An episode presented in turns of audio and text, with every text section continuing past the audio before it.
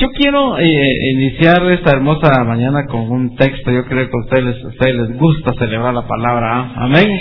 Yo quiero eh, eh, ubicarme en el libro de Isaías, en su capítulo 3 y en su verso 10.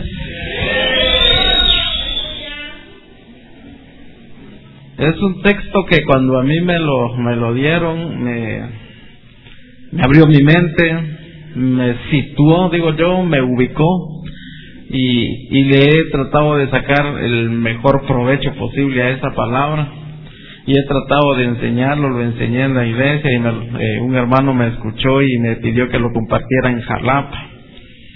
Y, y creo que ha sido de, de, bendición. ¿Ya lo tiene más? Yo le voy a leer la versión internacional. Dice, díganle al justo que le irá bien, pues gozará del fruto de sus acciones. ¿Lo podemos repetir? Ya no lees, ahora va a repetir conmigo, volteese con, con un justo y dile, te va a ir bien, dile. Y vas a gozar del fruto de tus acciones. Ah. Lo que hoy a usted le está sucediendo es lo que usted hizo ayer. Lo que hizo antier y lo que hizo anteayer, el año pasado, hace dos años, hace tres años. La gente, eh, cuando, cuando yo a este tema le, le puse las reglas de la abundancia, porque nosotros, fíjate hermanos, no estamos preparados para ser abundados.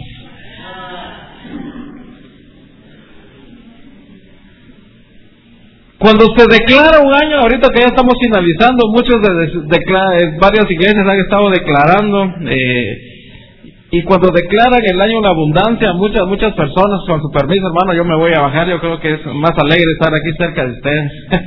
cuando, cuando se declara algo, fíjese hermano que normalmente nosotros nos emocionamos. Y cuando habla del año de la abundancia, entonces todos nos imaginamos que nos va a venir de todo pero tu abundancia va a depender de cuánto tú has trabajado. Por ejemplo, yo no voy a esperar que mi abundancia sea igual que aquel que, que, es universitario, preparado y que eh, hasta ha llegado a ser mm, doctor. Por supuesto, la, abundancia de él va a ser mucho más que la mía. Y ahí es cuando los, los miembros de las iglesias se empiezan a frustrar y empiezan a ver que lo de ellos es poco y lo de los demás es mucho. Pero ese verso dice que va a ser el fruto de tus acciones, de lo que tú has trabajado. O sea, no puede ser que vas a, va a ser igual porque no has trabajado igual que el otro. Yo no quiero tener una iglesia grande si yo llevo dos años trabajando y el otro lleva diez. Si yo no me preparo, no voy a tener lo que el otro tiene. Entonces yo tengo que aprender, hermanos, a que voy a, trabajar hoy para que el día de mañana yo tenga mi abundancia. Entonces, hermanos, cuando yo estaba hablando acerca de eso, hay, hay una oración que a mí Dios me la cambió desde el momento en que nosotros oramos por nuestros alimentos. ¿Cómo oramos nosotros? Dígame, hermano, ¿cómo ora usted? Bendícelos y, y nos caiga bien y que multiplique y el que no tiene se le provee. Oiga esa oración, porque yo así oraba.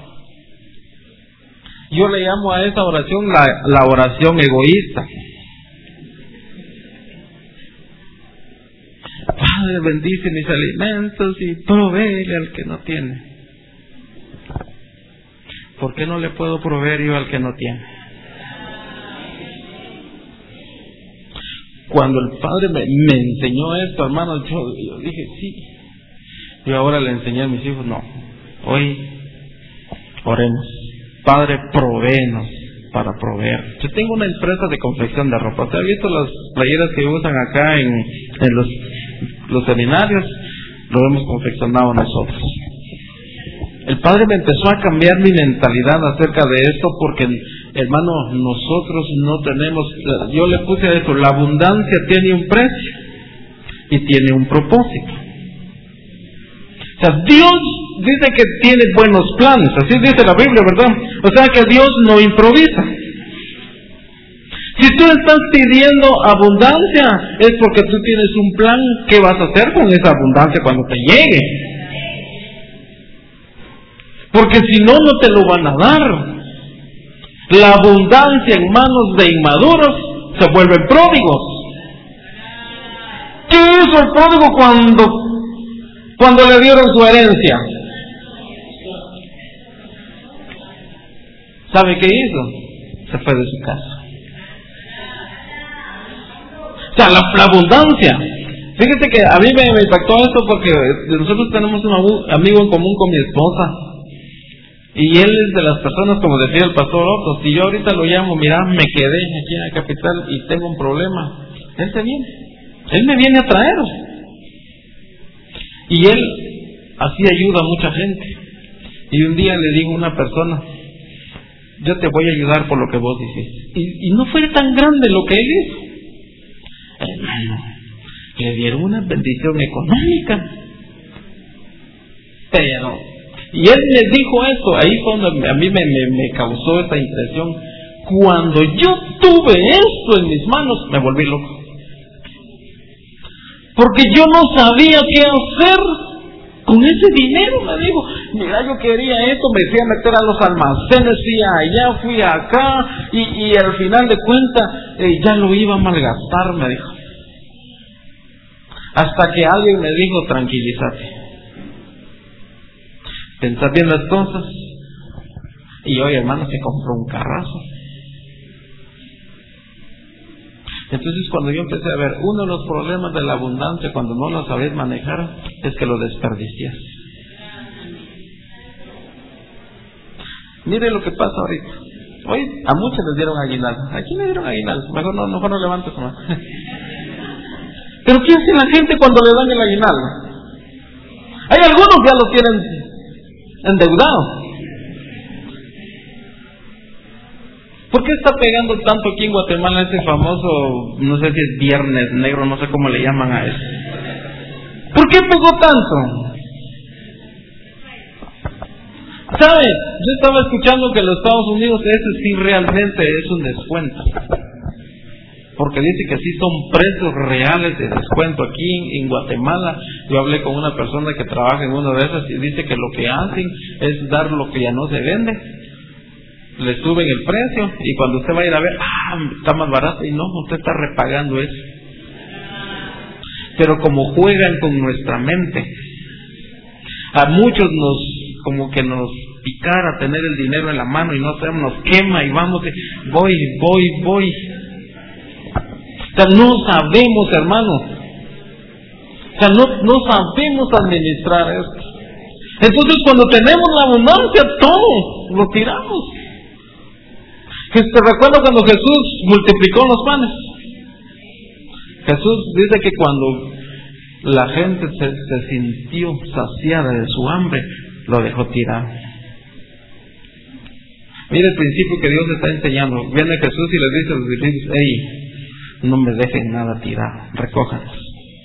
Y sobraron doce canastas. O sea, uno lo que dijo, Jesús no quiere que tú desperdicies. Jesús quiere que tú tengas para compartir con los demás.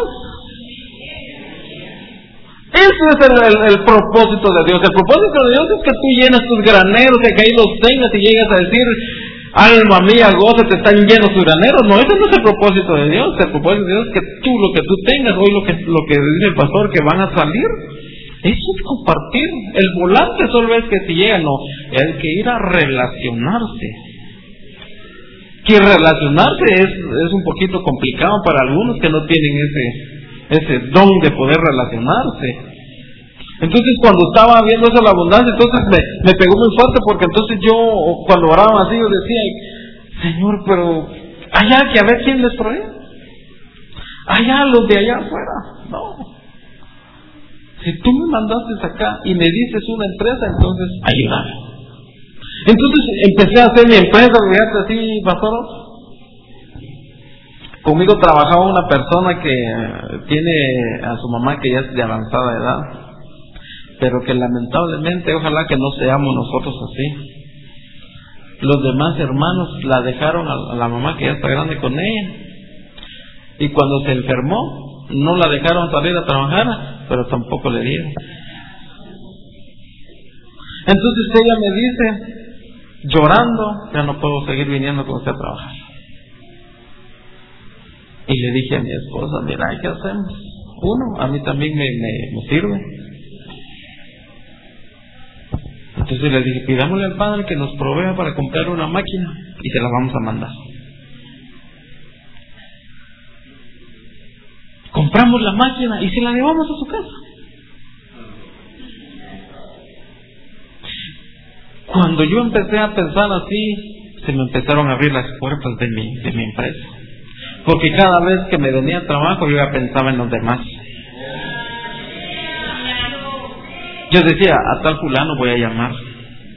Hubo una época, fíjate pastor, que yo lo hacía solito todo. Empezaba a trabajar desde el mes de, de noviembre hasta marzo. Claro, tenía, pero físicamente. Y me di cuenta que no pude hacer mayor cosa con eso cuando yo empecé a hacer esto. Hice mis cuentas, bueno, voy a ganar tanto, pero voy a beneficiar a tanto. Entonces cuando empecé, cuando empecé a ver eso, dije, sí, señor, ahí está. Entonces empecé a repartir. Ahora cuando viene el trabajo, yo ahorita ya tengo, ya está, y, le, doy no sé qué voy a hacer cuando ya entre enero, porque tengo dos lugares donde entregar y no me doy abasto de pronto te voy a tener que comprar otra máquina para alguien más. Porque el, padre empieza a ver que él te empieza a dar como un propósito. O sea, y el propósito él siempre ha sido los demás. Cuando él te da una palabra, no es para que te glores, yo soy el mejor, no es para que alguien más se beneficie. Cuando él te da algo, él, él es esperan que tú puedas ir con el que está allá y le puedas dar una palabra. El problema de nosotros es que como cuando nos sube,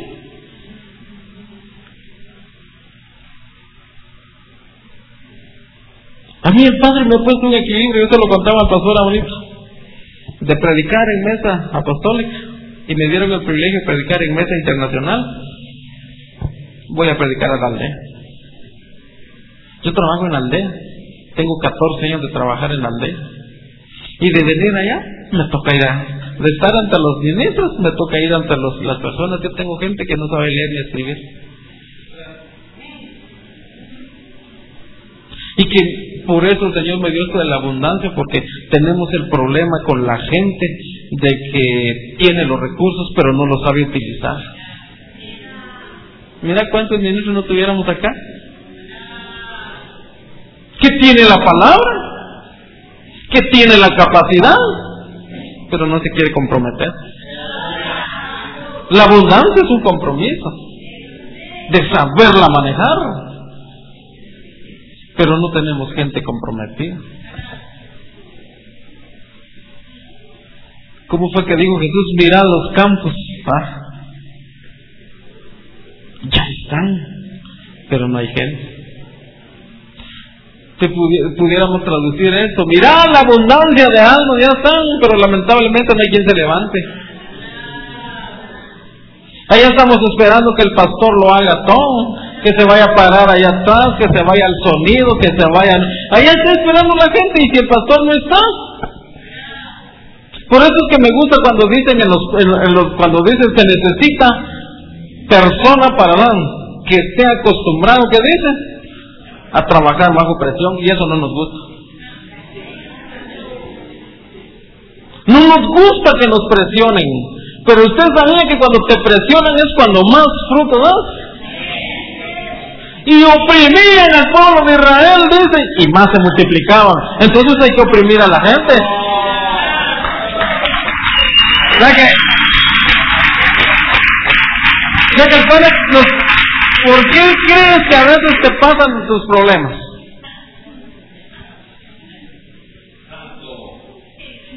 porque quieren sacar lo mejor de ti.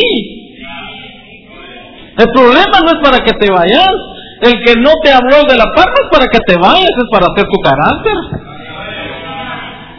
Y el, pero el problema nosotros me hicieron caras, me voy. ¿Y a dónde te vas a ir? Allá hay otra, otras personas iguales o peores. Que los primeros días te van a decir bienvenidos, pase adelante, donde se siente, y ya después te van a empezar a tratar y vas a ver quién realmente es. Por eso no nos movamos. Mira, la paz no hacemos pródigos, hombre, en abundancia. sí. ¿A dónde, ¿A dónde nos vamos? Yo me recuerdo que yo tuve un problema muy serio. Yo siempre le digo a la gente, tú te puedes pelear con los hermanos de la iglesia, menos con tu familia. Ah, usted, si usted se enoja conmigo, yo me voy. Pero si yo me enojo con mi hermano o con mi esposa, Y yo tuve un problema muy fuerte con mis hermanos. Ellos trataron mi carácter y el de mi esposa como usted no se lo imagina. Al punto que un día yo dije, me voy de la iglesia. Fuerte. Hasta que un día una persona me hizo reaccionar y me dijo, Oscar, el, coca me decía, coca, me dijo, si vos te vas, todo el grupito se va con vos, me dijo. Yo no le voy a hacer esto a mi papá. Me tragué, hermano, me tragué que me dijeran todo lo que me dijeron. Si yo me hubiese ido, hoy jamás estuviera yo acá. Lo aguanté. Ahorita lo cuento feliz, hermano. Yo pasé eso.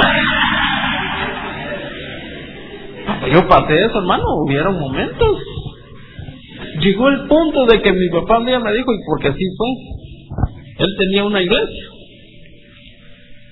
Empecé a ser un discipulado. Llegué a tener 60 jóvenes y se dividió la iglesia de mi papá. Porque Chumaltenango es muy religioso. Entonces un día me dijo él, fue tu culpa.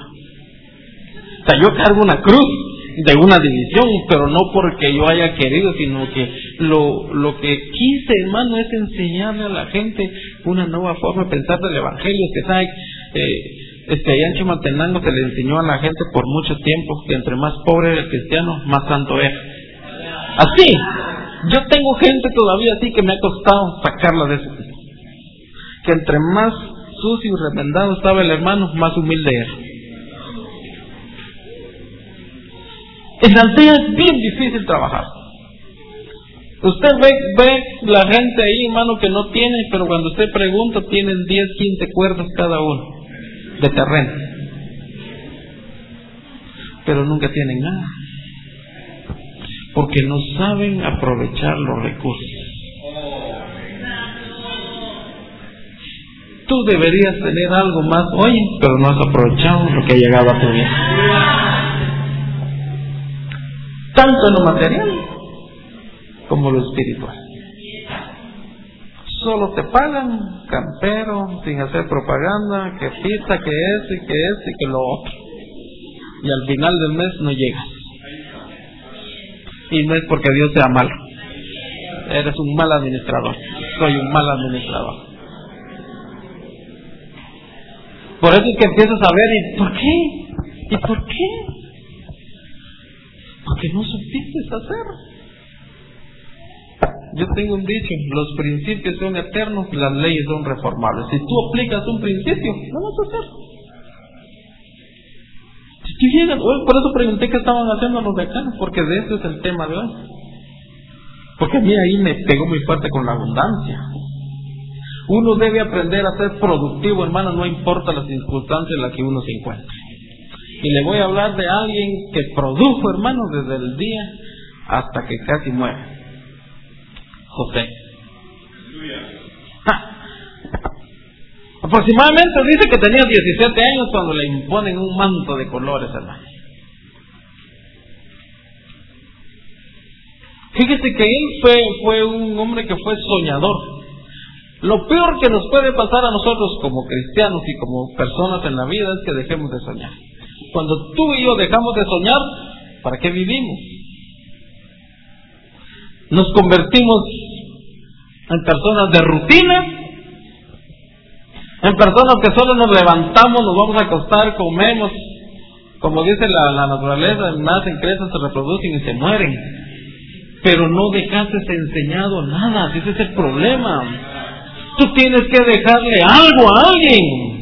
¿Cómo es que dice, dice el libro de Proverbios, el justo le deja herencia hasta sus nietos? ¿Tienes para dejarle a tus nietos o ni para los hijos tienes? Así dice la Biblia. Tenemos para dejarle a alguien. O todos. En agricultura, en Chimotalano se utilizan dos, eh, dos herramientas, el asadón y la pala.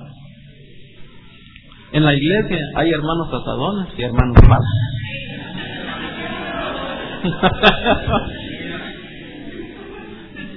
¿Qué es un hermano asadón? Solo para él, el asadón. ¿Usted no se da cuenta de eso que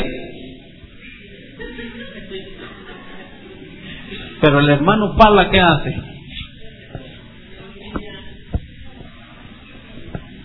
Él no está pensando solo en él. Él está pensando más allá. Por eso Jesús cuando él dijo que estos sean uno, porque ya sabían los clavos que íbamos a tener en las iglesias. Él estaba pensando más bien diciendo, es que estos se van a dar duro.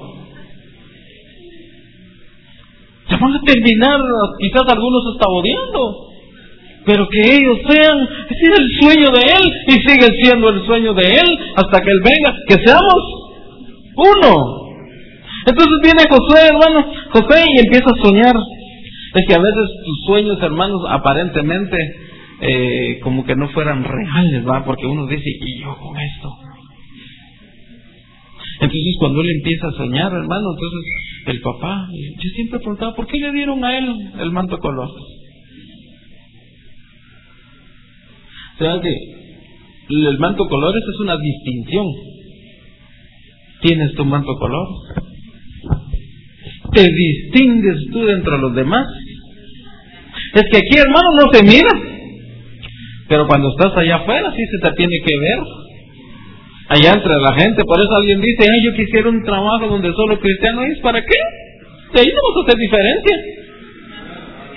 Pero cuando estás en un lugar donde hay gente que no cree en Dios, que todo maltrata y tú no lo haces, entonces va a decir, este, este algo tiene. Esto es diferente. Sí, José se distingue. Pero vienen sus hermanos y lo venden. Ahí empieza la producción de él. ¿Por cuánto lo vendieron? ¿Ah? Por 20 monedas lo vendieron. Mire hermano, ya produjo. Viene de la parmera, produjo. Lo, lo se lo dan los ismaelitas y los ismaelitas lo van a revender a Egipto. Me imagino al doble. Ya produjo más llega a la casa de Potifar y todo lo vuelve próspero. Usted sabe por el, engaño que sucedió en la casa de Potifar, lo llevan a la cárcel. Y ahí fue productivo y lo ascienden a jefe. O sea, la circunstancia en la que estás pasando no impide que no produzcas. ¿Sabe cuál es uno de los problemas de la abundancia, hermano? Mira, pues, ¿cómo somos nosotros? Yo quiero que Dios me abunde. Y cuando estoy abundado, sigo dando mis mismos dos pesos de ofrenda.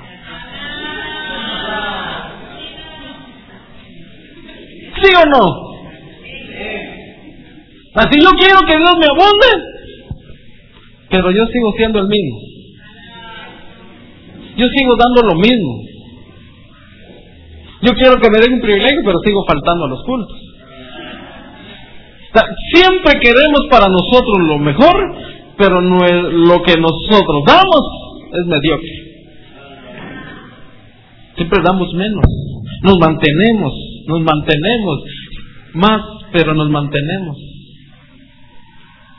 Y cuando usted va a estudiar eh, el Nuevo Testamento, Dios pide una ofrenda, abundante y una sobreabundante. O sea que hay abundancia y sobreabundancia, pero todo es si calificaste. La base es, en lo poquito me fuiste fiel, si hoy no pueden dar 10 pesos de diezmo, no pretendas dar mañana 10 mil. Hay gente que dice, ay, si yo tuviera, yo diera los 10 mil. No, si no da los 10 pesos que tenés ahorita. Sí, fiel con mis 10 pesos, debo ser fiel. Cuando tenga para dar mil, lo voy a poder dar sin ningún problema. Porque aprendo a hacer conforme a lo que estoy. Entonces, hermano, nosotros necesitamos, si suben acá, yo les subo también. Tengo que subir. Entonces, cuando llega, mira hermano, cuando llega, cuando llega José a la cárcel, usted sabe, se recuerda aquí, se les ha enseñado muy bien, cualquier que escuché esa prédica del copero y el panadero. Él le da la resolución de ese sueño y le dice al copero, y te acordás de mí. Dice la Biblia que pasaron dos años, puros guatemaltecos. Alguien te hizo un favor y se te olvida. Se nos olvida quién, quién nos hizo un favor. Pero a mí me impresionó mucho cuando estaba estudiando que dice que, José siempre estuvo listo para que cuando lo llamaran. Un día me hizo una pregunta el apóstol. Vos, Oscar, me dijo, ¿y cómo te vestís vos para cuando estás trabajando? Me dijo. Porque mi empresa lo tengo en mi casa, en el segundo nivel. Entonces, fíjese que hasta ahí también eso me cambió.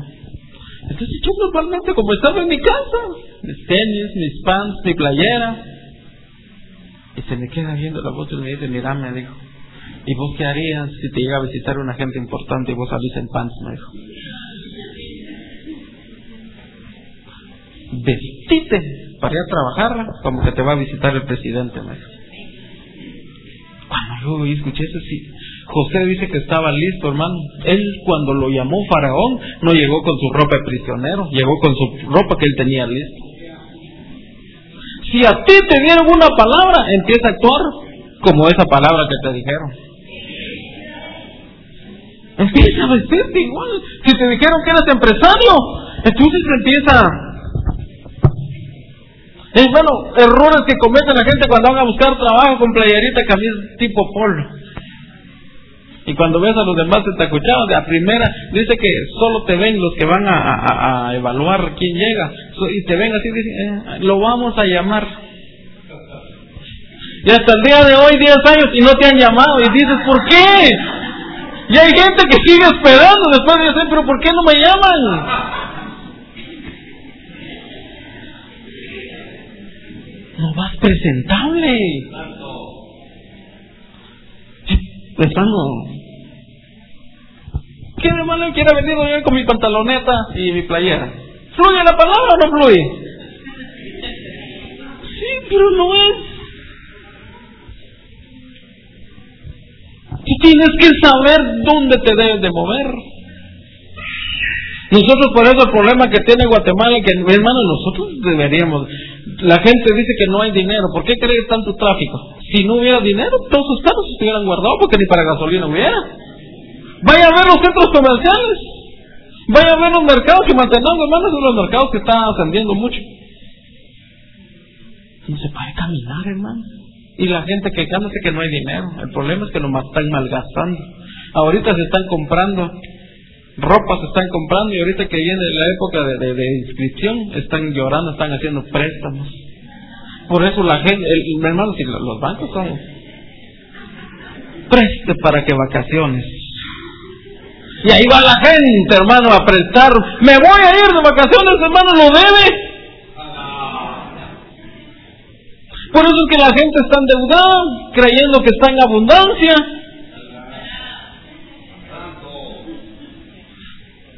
Es que a veces solo plantas somos. ¿Ves? Y, y otro de los problemas que, que actualmente sucede con nosotros es la marca. No tienes, pero como el de la par tiene, prestos. Ya nosotros, hermanos, no sabemos vivir con el 90% que nos queda. A la iglesia le tuvimos que enseñar en el discipulado, ya tenemos presupuesto. Porque llegó un momento, pues, pasó por ser mi iglesia. Y te he contado lo que mensualmente recaudamos. Pero llegó un momento que la gente se me empezó a endeudar. Yo dije, no puede ser. Empecé a preguntar. Uno, primero que le empecé a preguntar, ¿estás diezmando? Y después, ¿qué haces? Compraban no sé qué, compraban no sé cuánto. Y, y hermano, estaban malgastando. Cuando tenían. Entonces no era. Entonces cuando llega, cuando lo llaman, a mí eso es lo que me impresiona. Cuando lo llaman, José ya, yo, yo creo que José ya sabía para qué lo llamaban, hermano. Es que sí, cuando te llaman, ah, si tú fuiste a dejar un día algo y te llaman, dice, de plano me lo dieron. Sí, emocionado. Y cuando está enfrente de Faraón, a mí se me olvidó traer mi manto de colores, yo te lo vi ahí en, tu oficina.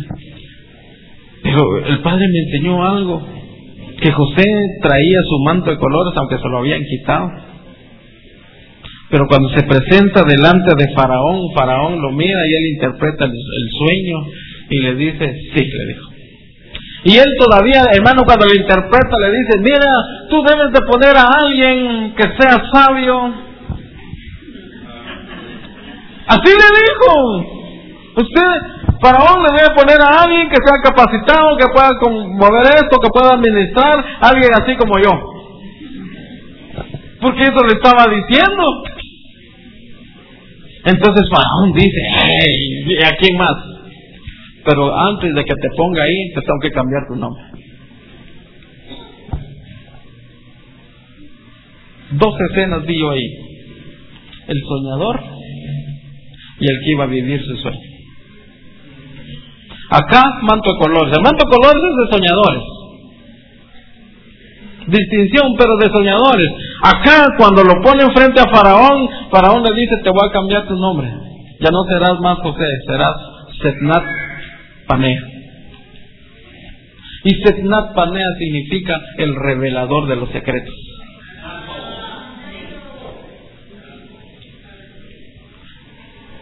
A partir de eso yo en la iglesia cambié algunas cosas.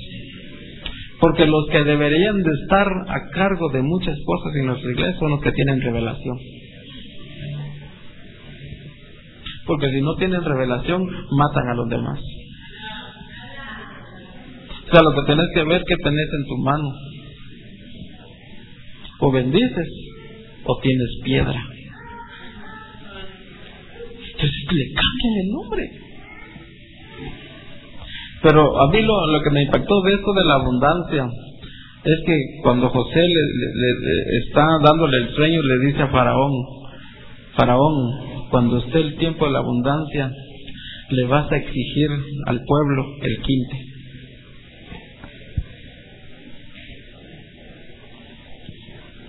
A mí, mi hermano, cuando Dios me dio eso, me... ¿Qué es el quinte? Y le pregunto a mi esposa, que mi esposa da clases de estudios sociales en un instituto, mira, ¿y qué es el quinte? Me dijo, es un impuesto. Y empecé a ver el quinte, hermano, empecé a revisar las Biblias. Cuando reviso la Biblia, Kadosh, la mesiánica, dice, y le exigirás al pueblo en el tiempo de la abundancia el 20%. De la abundancia. Hermano, cuando yo me quedé así, me habló el padre. hace 20 años yo tenía una empresa de confección acá en la zona 2 y Colonia Santa Elisa. En ese tiempo yo asistía a la iglesia donde mi abuelo era el, el pastor. Y eso nos sucede a todos. Con él no tuvimos una muy bonita relación porque yo me vine acá a la central. Pero me recuerdo que una vez yo tenía guardado mi diezmo, tenía más o menos como unos 600 quetzales y mi abuelo me trató mal. Llegué al lugar donde tenía mi, mi, mi diezmo y dije esto, que se olvide mi abuelo de que yo le voy a dar este diezmo. Así como él me trató, yo no se lo voy a dar. Y me lo fui a malgastar, fíjate vos. Año 1997, para esta época, fue la quiebra total de mi vida. Que hasta intenté matarme. Yo estoy, Hernández es un milagro. Lo perdí. Todo. Perdí mi empresa. Las máquinas que tenía las tuve que usar para pagarle a los proveedores. En ese momento yo estaba de socio con una persona que eh, en ese momento era nuera de un ministro de Agricultura. Imagínense, hermano, tenía pero cada vez que íbamos a pedir trabajo a las empresas nos decían, no hay. Venga mañana. No hay. Los llamamos. Y un día me dijo, qué pasa? Si esa gente me conoce y, me deben favores. No me atreví a decirle, es que el Jonás soy yo. Cuando tú no diezmas, te conviertes en un Jonás y todo lo echas a perder.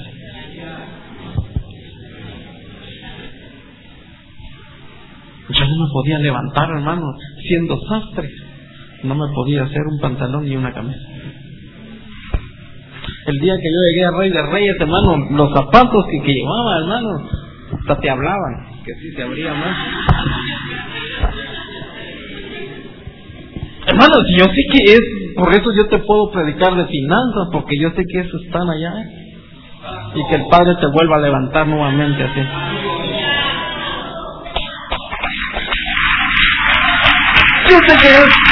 Por eso la Biblia dice, Él es el que levanta del polvo al pobre. O sea que si tú estás todavía pobre es porque tú quieres. Porque Él dice que Él lo levanta a uno. O sea que a uno no lo va a dejar ahí. No, hermano, no puede ser. Tampoco te estoy hablando de un evangelio que te vas a volver millonario. Si lo puedes manejar, pues gloria a Dios. Pero si no, no te lo van a dar. Pero me recuerdo que cuando estaba en esos momentos, nunca se me olvida, por eso, eso de, de estas fiestas para mí eran un trauma. Porque yo siempre he acostumbrado a darle gasto a mis papás. Hijos, ustedes dan gasto. Es que el diezmo es el gasto. Dice, traedme el diezmo y habrá alimento. Quieres comer bien y no das gasto. Quieres buena palabra y no más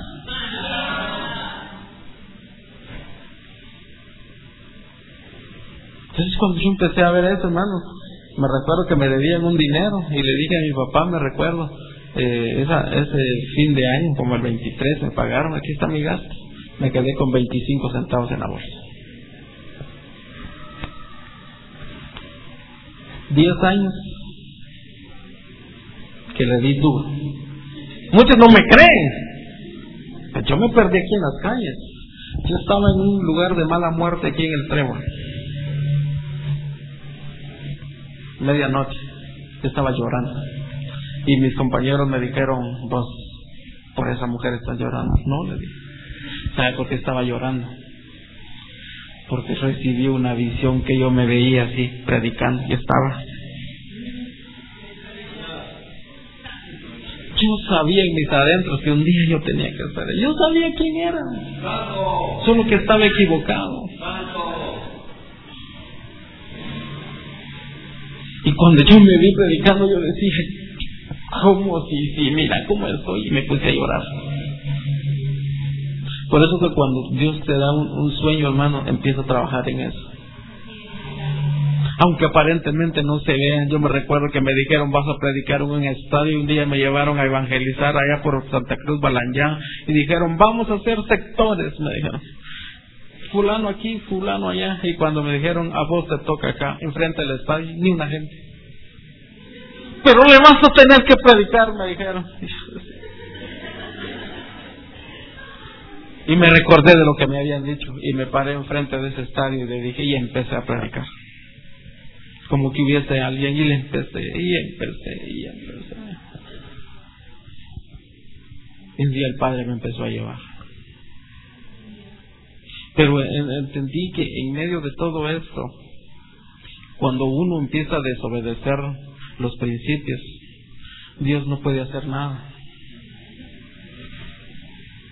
Cuando tú quebrantas una ley, puedes agarrar un abogado y te ayuda. Pero cuando quebrantas un principio, nadie más te puede ayudar.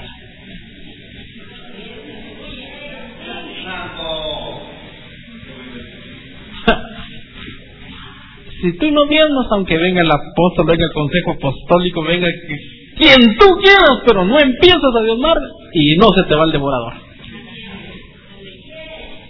Porque dice la Biblia, cuando tú diezmas, entonces yo Jehová de los ejércitos, Jehová Sebaot, mi hermano, ¿Por qué dice a otro? O sea que ahí hay un problema de guerra. Entonces yo voy a reprender. El devorador no dice el, apóstol, el profeta, no, dice yo Jehová. Por eso es que cuando tú y yo quebrantamos un principio, no vengas a orar, mejor ven a hacer algo. A veces les digo a los hermanos, después dale una palabra, hoy no vamos a orar. ¿Y por qué me Es que cuando oras te emocionas y todo prometes y nada cumplís. Entonces mejor le digo, anda pensando, anda a tu casa y anda meditando. No te voy a quitar esa emoción, que, que quede en seca esa palabra y entonces vas meditando y dices, sí, pues que hice mal. Porque a veces las lágrimas nos ganan la emoción. Y ahí está así, Padre, yo te prometo. Y dice que si ustedes no prometas porque delante de un ángel lo hace.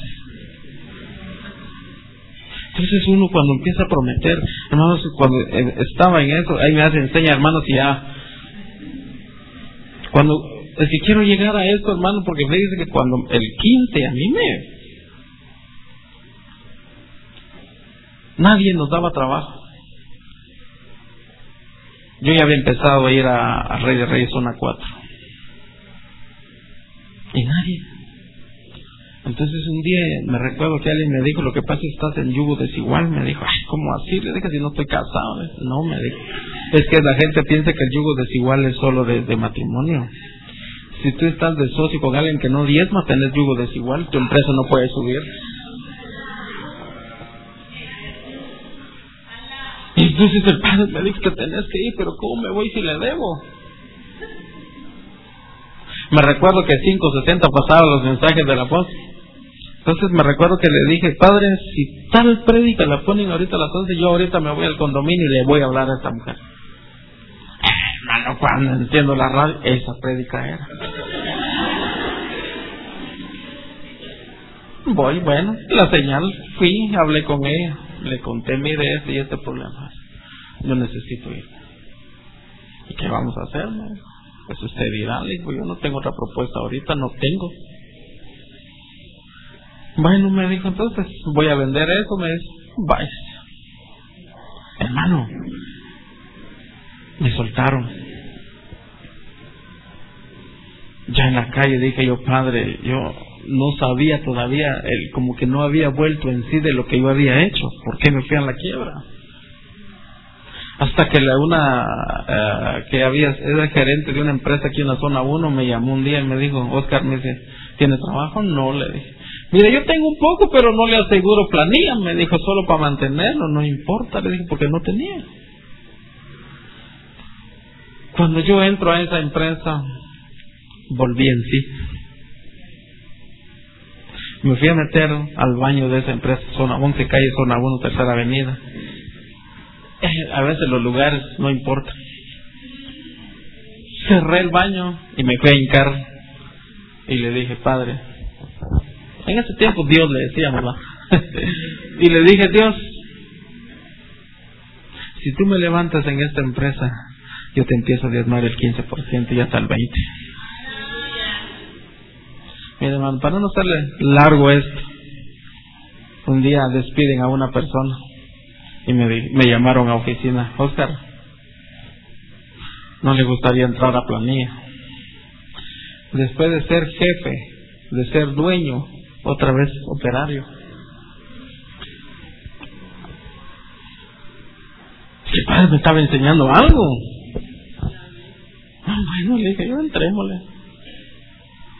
Y yo veía la mesa del, del jefe, el que hacía los patrones, y yo decía, yo quiero esa mesa. Empecé, empecé a diezmar el 15. Mi primer sueldo lo fui a dejar íntegro a Rey de Reyes, cuando me pagaron. Le dije en el altar, si me das, te lo voy a dejar. Hermano, solo me pagaron, pedí permiso, fui a la central, salió el profeta Horacio. ¿Qué pasó vos? Me dijo.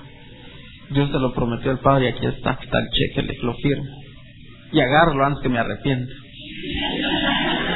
¿Sabe por qué? Porque había trabajado un mes y no tenía, y eso era todo lo que tenía. Cuando Padre me empezó a levantar, pero yo veía esa mesa, yo veía esa mesa, yo ya había sido jefe y decía, Padre, yo no puedo estar aquí. Cuando tú ya has sido cabeza, no te puedes quedar en la cola, no te puedes quedar sentado ahí si un día ya serviste. ¿Qué haces ahí sentado? Padre, mi hermano, el padre me empezó a levantar y yo me recuerdo que cuando venía de, de, me dieron ahí donde quedarme para ir a la iglesia, cada vez que yo entraba y decía, aquí voy a estar. Y hermano, cuando uno es recién, no sé qué le pasa al, recién convertido, que todo lo cree. Ya cuando tenés tus 10 años ya nada crees, todo lo cuestionas. Todo tratas de entenderlo. Ay, es que no lo entiendo si no se trata de entender, se trata de creer. Y tú dices, también todo lo que me decían, hermano, yo lo hacía. Y me recuerdo que ah, cuando me enseñaron que Josué le dio siete vueltas, entonces yo llegaba a la mesa, hermano, y le daba las siete vueltas y le decía, aquí voy a estar, aquí voy a estar, y me iba a dormir. Y cada vez que yo tenía oportunidad y que nadie me veía, lo hacía. Y un día, el gerente era un un norteamericano, que no mucho le entendíamos el español, pero decía, Oscar,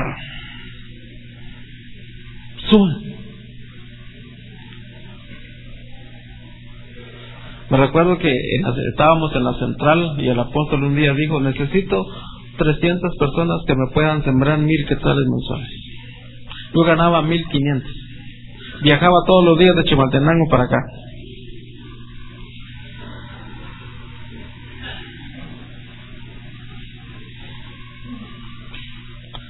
Cuando me comprometí, al mes me llama mi jefe. ¿No te gustaría ser el jefe de la empresa? ¿Cuánto voy a ganar? Me hicieron, mira hermano, es que cuando estás para eso, tú puedes negociar. Porque yo me recuerdo que le negocié, yo me quedo aquí en esta puerta si usted me da este y este y este. Y, y, y, la, la que me había llevado ahí a ese lugar se me quedó viendo, oye amigo, si esta es mi condición, le dije. Pero ¿para qué lo querés? Porque me van a servir las cosas que yo le pido, le Se me quedan viendo y bueno, dice, va. Te lo voy a dar y te voy a doblar el suelo. Cuando estaba leyendo el quince, me dijo el padre, te he abundado y me seguís dando tus míseros 10% de diez.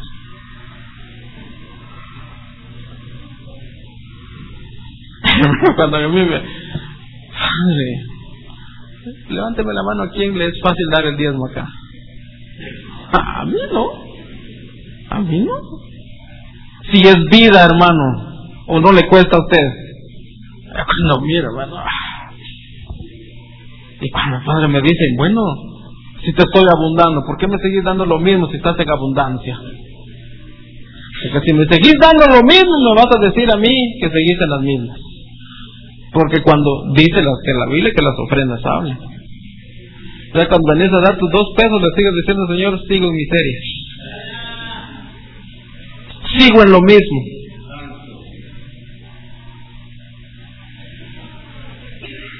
¿Y qué hacía? Esa palabra era para otra iglesia, ¿sí? Te conté. Me habían invitado a predicar en vez del apóstol, porque el apóstol no podía y me llamaron. Pero lamentablemente a Chimaltenango hoy le llaman la procesión de la carretera, los que han ido para allá. Ese día salimos temprano, nos fuimos para la antigua, nos regresaron porque había bochinche. Nos volvimos a regresar a Chimaltenango y avanzamos como tres kilómetros y nos quedamos y eran las diez de la noche ni para arriba ni para abajo. Y llamando al pastor, vos no voy a poder, vos no voy a poder. Y dije, ¿por qué? De plano que no era. A los tres días eh, me reuní con el apóstol y le comenté, ¿sabes qué pasa? Que lo tenés que poner en práctica por eso, me dijo. Iba mi papá y mi esposa cuando él me dijo eso. Entonces yo le dije, como ahora ya estoy, ya, ya no soy soltero, soy casado. Entonces aquí venía otro problema que le tenía que decir a ella. Que teníamos que dar aquí. Cuando le dije a mi esposa, a mi esposa se me quedó viendo, eso no es de Dios. es que ya, hermano, es que cuando empiezas a hacer, ese es el problema cuando empiezas a meter tu mente. Porque empiezas a calcular y dices, no, esto,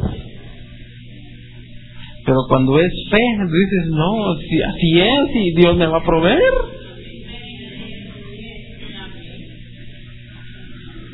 Y le dije a mi esposa, pero ¿qué vamos a hacer entonces? ¿Voy a predicar nada más la teoría o voy a predicar con práctica? Porque es muy fácil que la estudies y que te le bajes la prédica a alguien del internet. ni que la veas y que te guste padre, pero diferente es que digas, así es. Así lo vivo yo. Entonces le dije, ¿qué vamos a hacer? Y se me queda viendo, me dice, porque ya le venía su indemnización, por eso estaba.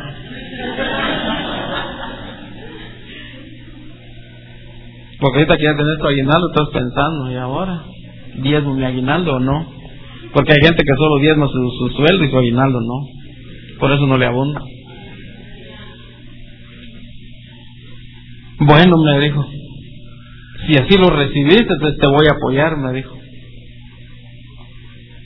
Ese día que bajamos del carro a Chimaltenango, le dije, papá, vaya a la casa. Le dije, ahí se asustó, pensó que de plano algo había. Y no, y cuando se entró le dije, mire, mire, él es mi papá y es mi pastor. Y le dije, no le voy a dar la prédica completa que no vamos a dormir hoy, le dije. Pero el, el, asunto de esto es que el padre me habló, le dije, y me volvió a recordar que si yo estoy en abundancia, yo, yo no le debo diezmar a usted el 10, sino que le tengo que diezmar el 15 y llegar hasta el 20, le dije. Entonces hoy nosotros vamos a hacer un pacto, le dije, porque este cabal tenía un pan. Y saqué las cuentas y entonces este es mi pacto hoy con usted. Aquí está. Pastor Otto sabe lo que ha estado pasando conmigo en el WhatsApp. Yo ni siquiera esperaba. Eso es un milagro. No te lo voy a decir. Cuando lo tenga, lo, te lo voy a decir. Hoy oraste que las bendiciones te van a seguir y no nosotros vamos a seguir. Porque si tú eres gente del reino, las cosas te van a alcanzar. Ahora, si no eres del reino, anda a buscar.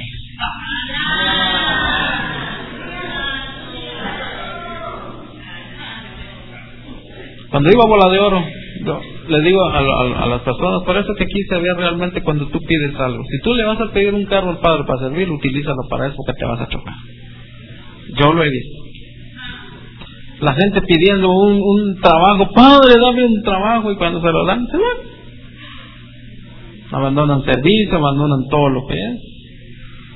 Cuando empezamos a ir a, a la aldea Bola de Oro, está como a unos 5 kilómetros de Chimaltenango. Nadie tenía ni bicicleta, fíjate vos cuando empezamos. Nos íbamos como 15 jóvenes. Yo me llevaba el teclado que yo lo toco. Y nos regresábamos a pie. Llegábamos a las 11 de la noche a la casa. Pero felices. Veníamos con el teclado y, y ahora que a todos, así les digo yo, a todos los ingratos les dieron moto y les dieron carro, solito estoy yo allá.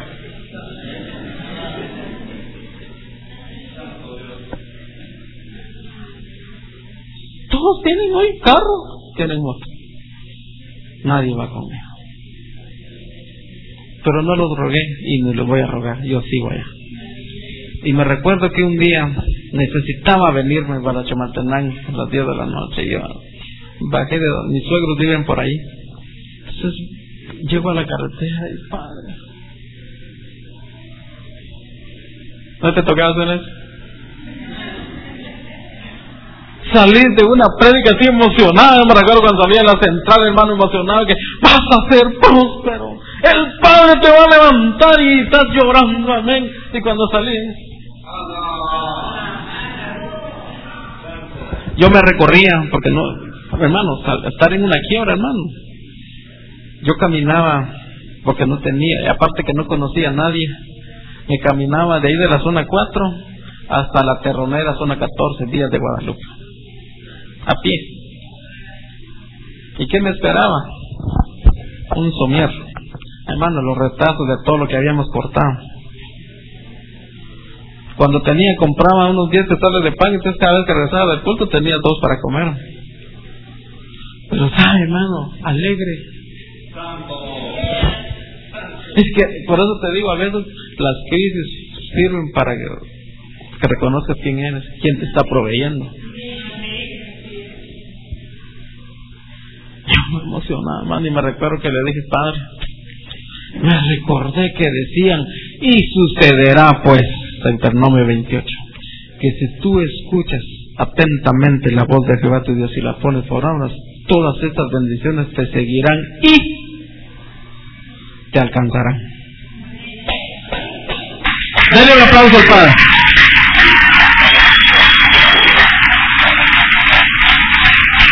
Pero también dice, y sucederá que si no oyes y no pones por obra estas palabras que Jehová tu Dios te da, estas maldiciones te seguirán y te alcanzarán. La pregunta es, ¿quién te alcanzó? Me recordé de eso y le dije,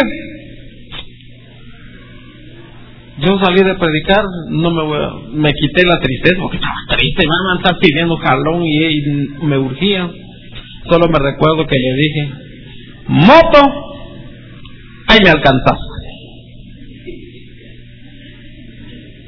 Y al ratito apareció alguien, ¿de dónde van? Dice, como me conocen, me conocen varios porque mi esposa da clases por ahí. Entonces mucha gente me conoce. ¿A dónde van? Es para Chiva. Subíquete yo. Y solo le venía diciendo, moto, ahí me alcanzas. Al mes me llama a una escuela. Mire, Oscar, tengo un trabajo. Cuando pides algo no vas a pensar que la moto te va a caer del cielo. Es que eso es lo que no nos gusta. O sea, querer la bendición, el Padre te va a hacer y sales a tu canasto a ver si te caen los dólares. Si te cae, no. Hay que ir a trabajar, hermano. El que no trabaje, ¿qué dices? Bueno, es que no coma. Que ir a trabajar. Me recuerdo que me llamaron, te doy 25 días para que me saques 450 uniformes completos hermano, a llamar a la gente, mira, ayúdame, hermano, para no hacerle largo la historia, hermano, me quedó acabar con la moto y mi licencia. Entonces, me recordé, por eso, hermano, a veces como cristianos se nos olvidan las cosas. Dios ya te sacó de una crisis, pero hoy que te metió en otra, estás llorando porque saber qué querés hacer si ya Dios te sacó de una vez. Y como que el dolor, hermano, el dolor a veces nos hace como que no podamos eh, reaccionar entonces ahora les dije, carro, ahí me seguís. No sé dónde me va a alcanzar, si en la zona 12, no sé, no sé. Lo único que sé es que yo tengo que seguir sirviéndole al Padre. Yo le dije algo al Padre, me recuerdo. Yo creo que ya es tiempo que me despida, no sé de dónde estamos transmitiendo. Eh, yo no te quiero eh, decir algo si tú no estás diezmando. Y si tú no estás preparado para la abundancia, empieza a prepararte, empieza a hacer planes, empieza a engrandecer. Por eso cuando dice, haz tus estacas para allá porque te está preparando para que te viene la, la, la abundancia. Nos despedimos, un saludo, que el Padre te bendiga, ve con tu cobertura y ve a ponerte al día con tus días. Dale un aplauso al Padre.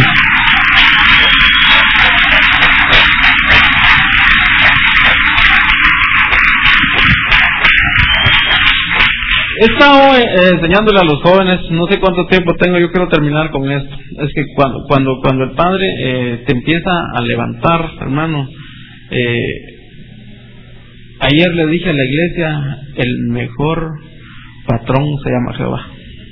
Jehová no paga el salario mínimo.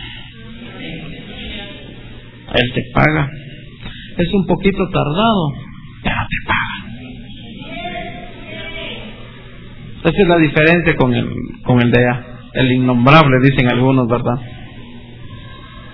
Yo tuve una, experiencia, yo soy muy curioso, fíjese hermano. Yo siempre me he preguntado por qué la gente que va a, la basílica se va hincado. ¿Usted no ha escuchado eso?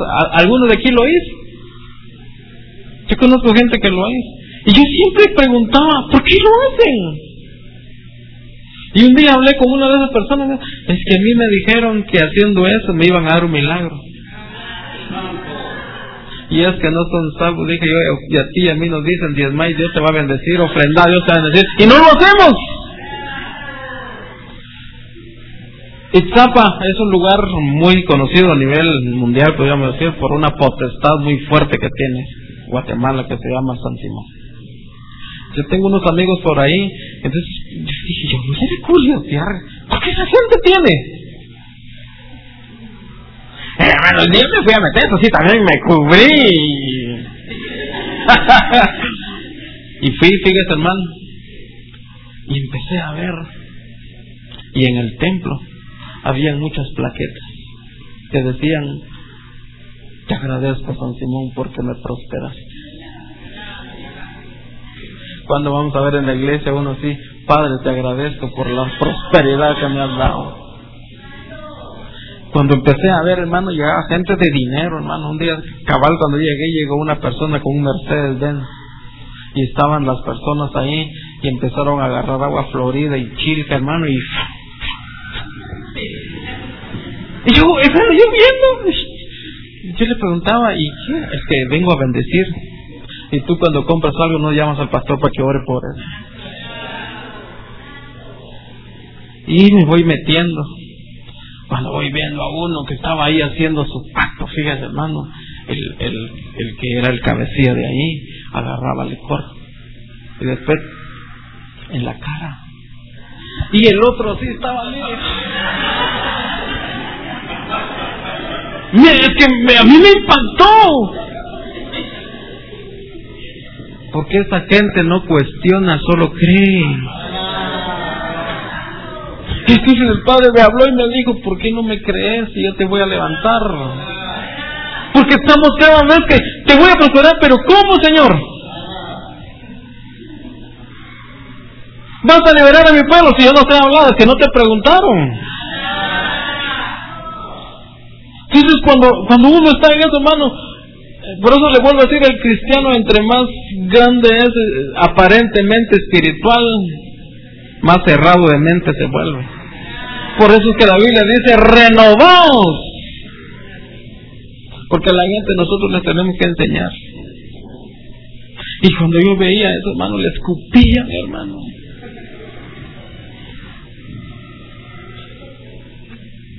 Y cuando ellas eran prosperadas, regresan a dar y a dejar su plaqueta. Tú y yo cuando Dios nos prospera no regresamos. Se nos olvida. Se nos olvida como Israel se le olvidó quien lo sacó adorando un becerro estaba. Por eso, ¿sabe, hermano? ¿Por qué es tan cardíaco el día? Yo creo que compartiste eso ahí en el WhatsApp, va, pastor, acerca de Melquisedec. Yo lo prediqué eh, eh, en la internacional porque me impresionó algo. ¿Por qué, ¿Por qué el diezmo es tan cardíaco? ¿Sabe cómo le llamo yo al diezmo? El boleto de ornato del cielo.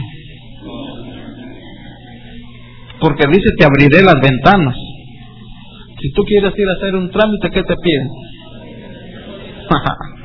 si tú no diezmas, no accedes. Yo conozco gente que, que ofrenda, que siembra, que da primicia, pero no diezma, fíjate más. Y aparentemente nada le sirve. Lea, lea Malaquí. Cuando tú vienes, entonces dice yo reprenderé al devorador de tus campos. Usted que hay gente que ha sembrado y no ha cosechado porque no le ha puesto el insecticida que se llama diezmo.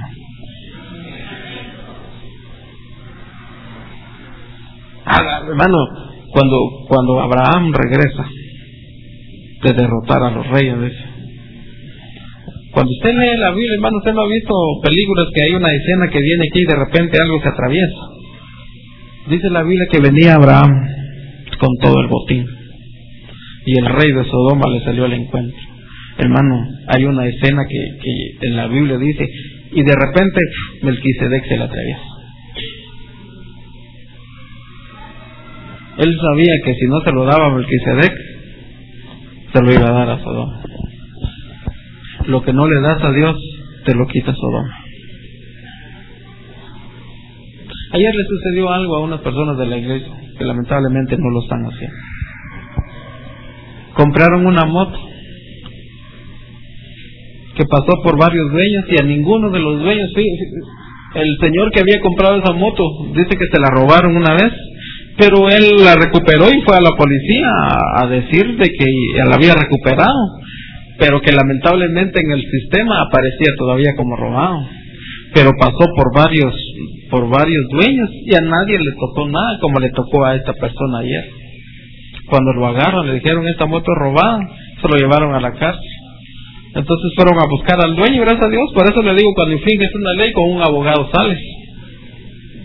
Él salió, tuvo que pagar como cinco mil quetzales.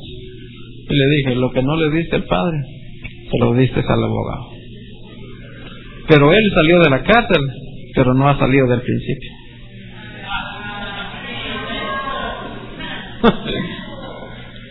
y hasta que no entendas, no vas a poder salir de ahí. José, en medio de su abundancia, dijo, ¿Vive mi padre todavía? Él nunca se olvidó, ya era el gobernador, y dijo, ¿y mi papá? Acaba de salir una ley en China que prohibió que a los papás los abandonen a los asilos, los tienen que mantener los hijos. Ojalá que nosotros no abandonemos a nuestros papás. Si los tienes, de honrarlos. De honrarlos. Yo te voy a invitar a que te pongas de pie.